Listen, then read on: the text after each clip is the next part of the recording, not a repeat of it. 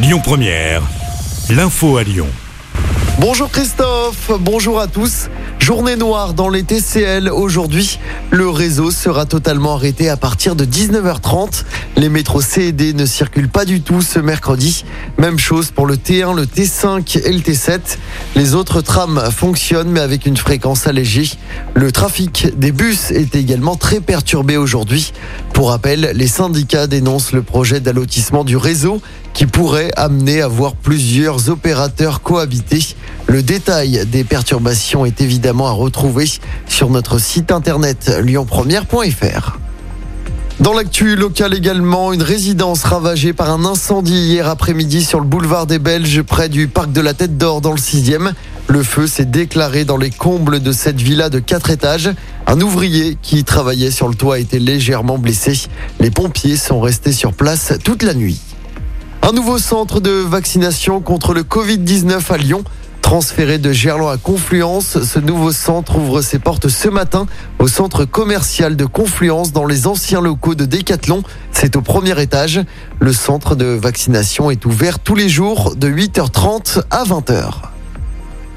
Installé depuis plus de 30 ans rue François Garcin dans le 3e, Christian Armanet risque de devoir fermer son centre d'entretien automobile.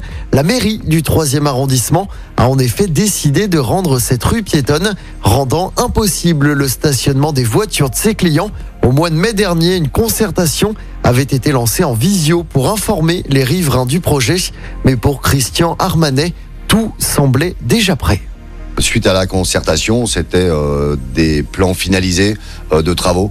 Euh, à la limite, ils choisissaient déjà la couleur des bancs, tout ça. Donc c'était pas une concertation. C'était un but et c'était déjà tout acté. J'ai été très surpris de cette concertation. Hein. donc en ayant un garage automobile, si on n'a plus de place de stationnement c'est la fin, on sera obligé de mettre la clé sous la porte. On peut le mettre, euh, donc vu les plans qu'on a eus, des, pots de fleurs, euh, des bancs. Euh. Alors on a essayé de prendre contact avec la mairie, ce qui voulait pas trop nous répondre au début.